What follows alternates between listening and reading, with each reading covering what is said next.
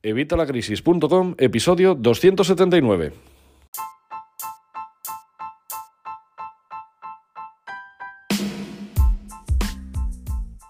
Hola, buenos días, buenas tardes o buenas noches. Soy Javier Fuentes de Evitalacrisis.com. Bienvenido un día más, un jueves más a Evitalacrisis.com.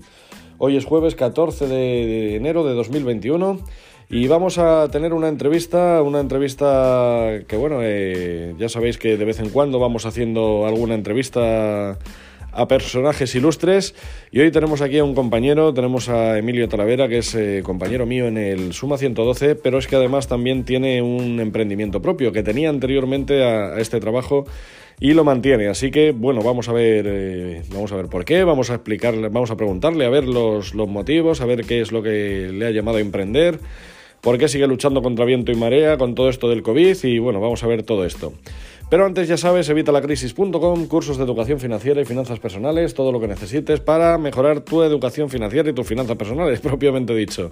Para que aprendas a ganar dinero, a manejar el dinero, a organizarte, a hacer presupuestos, a invertirlo, a ahorrarlo, a todo lo que tenga que ver con el dinero. Además, recuerda que estos cursos se pagan solos. Ahora mismo seguimos en promoción, estamos a 3 euros. Eh, recuerda que esta semana seguramente subirá, eh, posiblemente el fin de semana, así que aprovecha, apúntate hoy mismo y mantendrás este precio de por vida. Y bueno, sin más dilación, pues vamos a, vamos a presentaros al invitado de hoy. Ya os digo, se llama Emilio Talavera, es compañero mío. Y nada, pues hola Emilio, ¿qué tal? ¿Cómo estás? Bien, muy bien. A ver, Emilio es eh, compañero mío, como os digo, en el Suma 112 y aparte tiene un emprendimiento que tenía, pues eso, de unos años antes incluso de, entrar aquí en el Suma 112.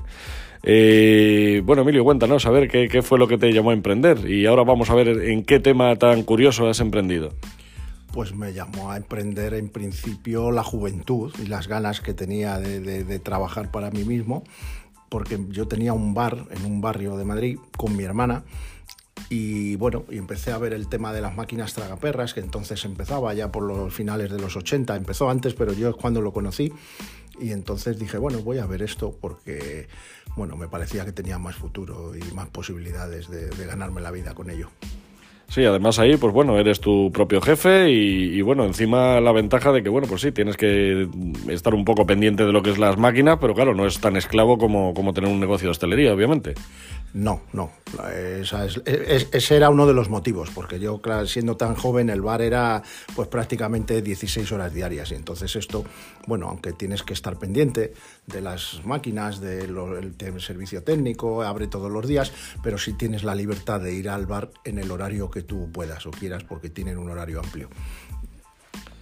Pues la verdad que, sí, es, muy interesante. Además, es que este es un. No habíamos hablado con nadie de, este sector. La verdad que es muy interesante. ¿Con, cuántas máquinas empezaste? Uy, pues empecé, verás, en el año 88 le pedí un millón de pesetas, que no sé si los más jóvenes se acordarán que actualmente eran, serán 6.000 euros, al director de un banco que se llamaba Hispanoamericano, que era amigo de un hermano mío mayor, y compré cinco dianas, cinco dianas electrónicas antes de eso. Y de ahí empecé a meterme con los videojuegos, porque antes de haber videojuegos en todas las casas, en todos los móviles, estaban en los bares. entonces empecé con eso, que se llamaban máquinas de clase A.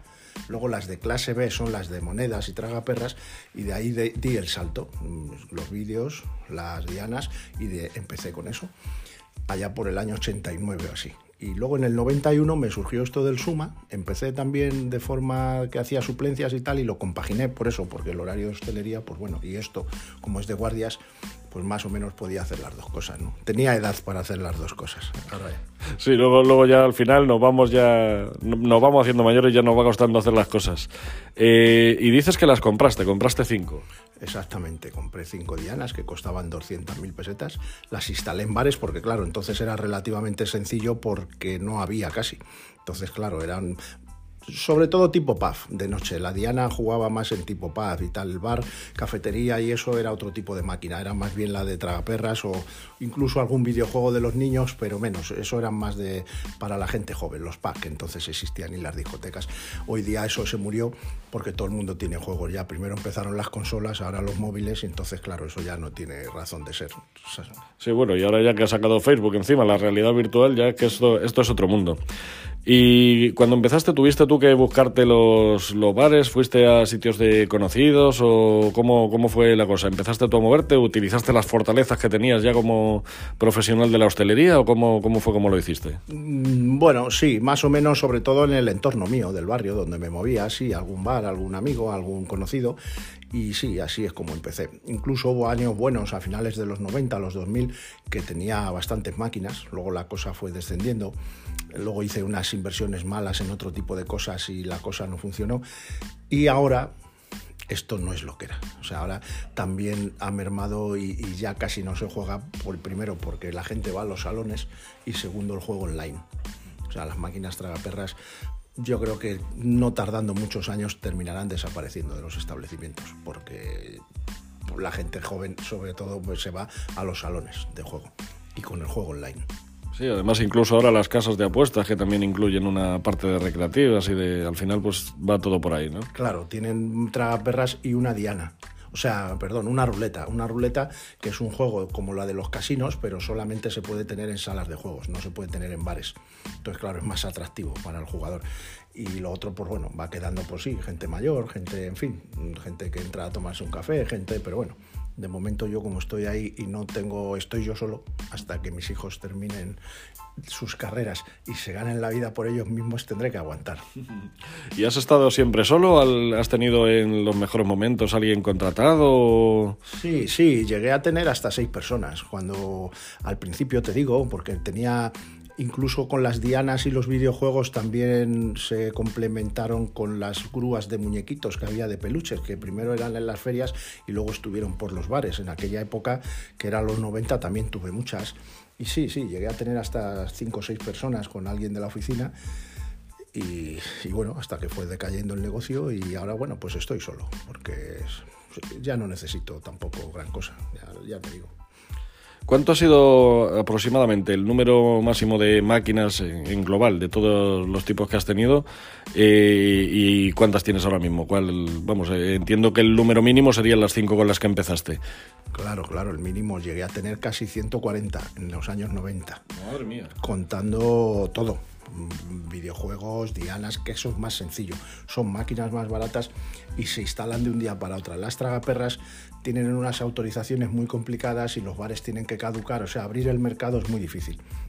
O sea, ahora de esas tengo como unas 17 o 18, el resto nada, el resto ya desaparecieron y las vendí y ahora mismo solamente tengo esas que además si la gente observa en los bares en casi todos queda una máquina, ya ni siquiera hay dos. Entonces, por eso, porque los impuestos son muy altos, eh, al final el IVA y el mismo eh, tipo impositivo que el resto de las empresas más una tasa fija de juego.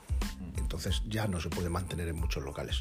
Sí, claro, en el tema del juego el gobierno sabemos que siempre quiere meter mano, bueno, quieren meter mano en todos los lados, pero bueno, en el juego siempre, ahora además con tema de loterías y todo esto, vamos, ya, ya lo hemos visto, lo hemos visto más a menudo. Vale, y ¿qué te iba a preguntar? Estoy las máquinas estas, eh, ¿cómo has llegado a, acuerdo con los bares? ¿Tienes un porcentaje o vais a un fijo y una comisión? ¿Cómo, ¿Cómo va el tema este? Bueno, pues en principio el funcionamiento es que a mí me alquila el dueño del establecimiento un trozo de local, yo le pongo las máquinas en explotación y le doy el 50% de la recaudación más un canon de entrada, canon entre comillas, dependiendo de la recaudación que haga un rappel más que un canon, eh, porque antes era un canon de un dinero fijo, ahora eso ya pasó a la historia y ahora es un rappel pues parecido a los de la cerveza, a los del café, los de, o sea, se da el 50% de la recaudación y luego dependiendo de lo que el volumen que haya hecho a final de año hay unos rappel que se les da o no, si no llega. Como una especie de primas o algo así. Exactamente, sí, unas primas por producción o por por recaudación. Sí. O sea que el sistema es muy parecido al de las máquinas de vending, ¿no? Por así decir. Sí, igual. No, mm, sí, lo que pasa es que el vending te dan sobreproducto. Aquí el producto en definitiva es jugar. Aquí yo diría que es más parecido al de la cerveza que tú te, te, marcan desde una cantidad a otra un 10%, un 5%, un 15%, todo ese rappel a final de año, si cubre, se da, y si no, pues el 50% de lo recaudado. Bueno, dices que has tenido unas épocas muy buenas, hasta con seis trabajadores, que vamos, esto en, la época dorada, entiendo, y ahora, ahora estás tú solo. Eh, así, sin, sin entrar en detalles, no hace falta que te pillen los dedos, pero ¿nos puedes hablar un poquito de números así aproximados para saber un poco en qué terreno nos hemos estado moviendo? Hombre, pues esto los años 80, 90, esto era, dejaban mucho dinero. Lo que pasa que, claro, la gente, los empleados, los vehículos y tal, luego, como te dije, hice unas malas inversiones también un tema de hostelería, o sea, del juego y tal, y salió mal y ahí se perdió mucho, muchísimo dinero. Y entonces, pues bueno, luego tuve casi que empezar de nuevo otra vez y ya, pues claro, ya no tiene las mismas ganas, porque al final los empleados, el sistema, el negocio ya no es el mismo, la edad va pesando y, y, pero sí, sí hubo años muy buenos, muy buenos, de, a lo mejor facturar 300 o 400 mil euros al año o más y, sí, ganar más de 100.000, aparte de esto, sí, sí, era un sueldo bastante decente. No, no, la verdad que sí, muy interesante. Y encima, pues bueno, a la vez tenías esto que era un poco, digamos, más seguro, con lo cual, pues siempre, siempre estaba bien. Y ahora, vamos, la idea entiendo que será mantenerlo, pues, vamos, hasta que, hasta que te jubiles o lo que dices, hasta que tus hijos tomen el relevo. Sí, probablemente hasta que me jubile. Cuando me jubile, si todavía tengo un número de máquinas en el que alguna empresa, porque las empresas grandes suelen comprar a los pequeños para ir monopolizando el mercado. Pues sí, las venderé y me desharé cuando me vaya a jubilar. Ahora el tema de las máquinas estas de videojuegos eh, ya lo tienes, imagino, totalmente olvidado, porque ahora es lo que decimos, el tema este que ha sacado Facebook de las gafas de realidad virtual y todo esto, eh, las salas de recreativos también cada vez vamos viendo menos, que antes casi todos los chavales estaban en salas de estas, ahora queda alguna a lo mejor en alguna gran ciudad, en Madrid, por ejemplo, en la Gran Vía hay un par de ellas que son así un poco grandes, que, pero entiendo que esto ya pues no, no tiene negocio, ¿no? Porque como dices, cada uno lo tiene ya casi en casa y hasta en el teléfono móvil. No es nada rentable, nada nada, queda pues eso en algún centro comercial de Madrid, como la Vaguada, que bueno, pues... Eh, pero es que es jugar unos cuantos minutos cuesta mucho dinero y tú en tu casa no cuesta nada. O sea, comprar la máquina, el videojuego o, darte de alta es muy barato comparado con el estar en un salón. El salón todavía tiene el atractivo de que a lo mejor dice, bueno, voy a la calle un día, veo gente y tal, pero el resto es en casa está pasando un poco como el cine. El cine la gente va los domingos, pues bueno, ya de segunda opción, porque ya con tanta serie, tanta peli, tantos canales, pues todo el mundo tiene una tele grande en casa y una tele plana. Y, o sea, hay negocios tienen que cambiar con el tiempo. Unos desaparecen y otros aparecen. Sí, no, además es curioso esto que comentas del cine, porque esto ahora, con todo esto del confinamiento que, que hemos tenido y que ahora parece que va a volver, obviamente, como ya como ya presuponíamos mucho, porque en las navidades hemos hecho mucho el cabra.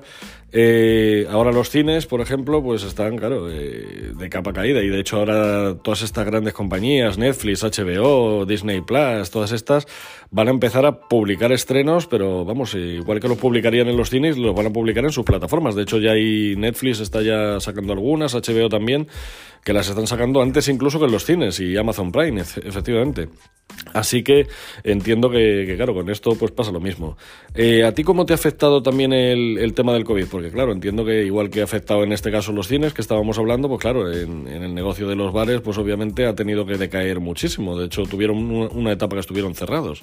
Muchísimo no, yo me conformo me conformaba con el año 2020 haberle cerrado sin, pérdidas y no ha sido así porque ten en cuenta que el cierre total fueron tres meses de máquinas, desde el 13 de marzo al 22 de junio, más de tres meses. Después las restricciones de no poder acercarse a la barra y solo en el salón, claro, la gente de las máquinas es en la barra o es dentro del local. Ahora, con el buen tiempo, hasta hace poco estaba todo el mundo en la calle, en las terrazas. Entonces, claro, la gente no entra a jugar, salvo algún jugador y tal, el resto no. Se ha notado mucho este año, este año muchísimo. Pero bueno, esperemos que vengan tiempos mejores.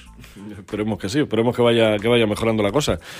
Y tiene, eso, eso siempre, siempre tenemos que seguir mirando adelante.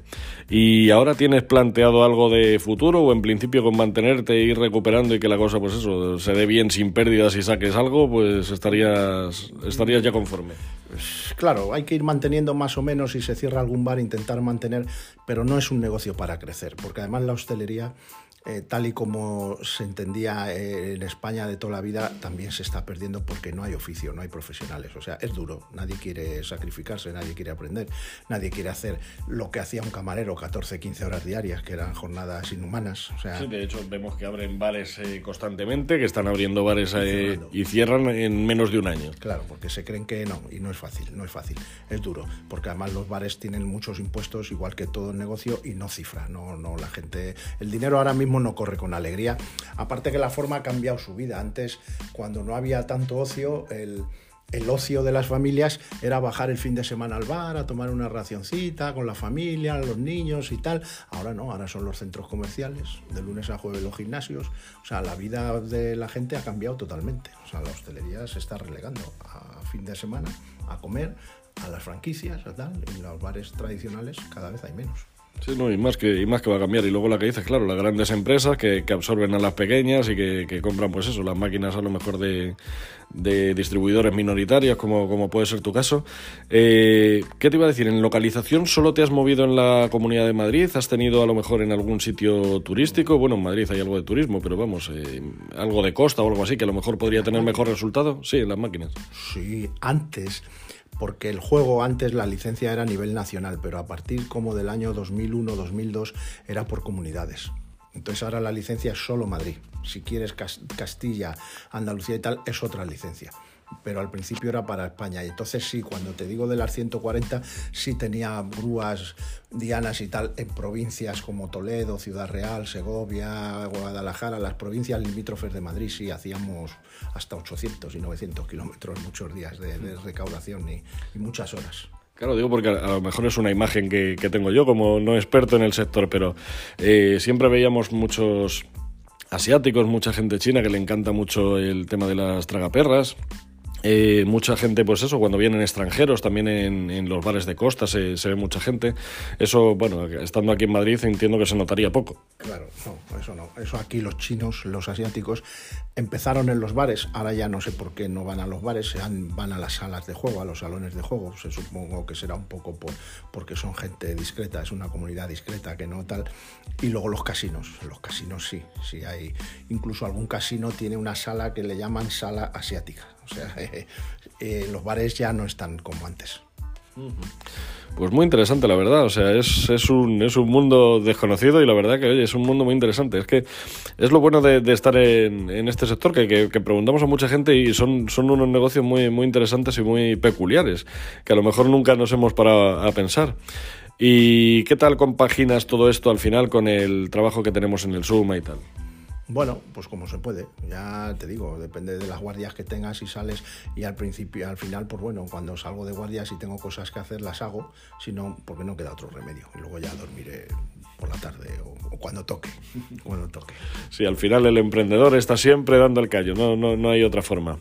Pues, pues nada, Emilio, pues muchísimas gracias. No sé si, si, quieres compartir algún pensamiento final o alguna cosa. Nosotros. No, no, solo quiero compartir para la gente más joven que si alguna vez tiene alguna idea, siempre con sentido común y dentro de la lógica, solamente hay un secreto, es la constancia. La constancia. No hace falta ser ni más listo, ni más tonto, ni más formado, ni menos formado. Hay que tener un objetivo claro, medianamente de, con sentido común y ser constante. Si eres constante, lo consigues. Es porque yo a lo largo de los años me lo ha demostrado. Los esfuerzos que das a tu trabajo o a tu vida te lo devuelven.